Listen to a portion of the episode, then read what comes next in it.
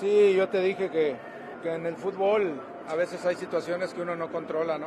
Yo tengo que estar muy orgulloso y con la cabeza muy en alto por el, el trabajo que hicieron mis jugadores. No era fácil meterse en la casa de, de, Brasil con el estadio lleno, con todo en contra. Al final, cuando el partido yo creo que estaba más controlado, viene esa situación del VAR que a veces se utiliza, a veces no. Lo único que te puedo decir es que merecíamos más, pero bueno, esto no es de merecer y al final de cuentas eh, me voy satisfecho por el trabajo que hicieron mis muchachos, pero no contento porque merecíamos yo creo que un poco más. Sí, yo creo que sí.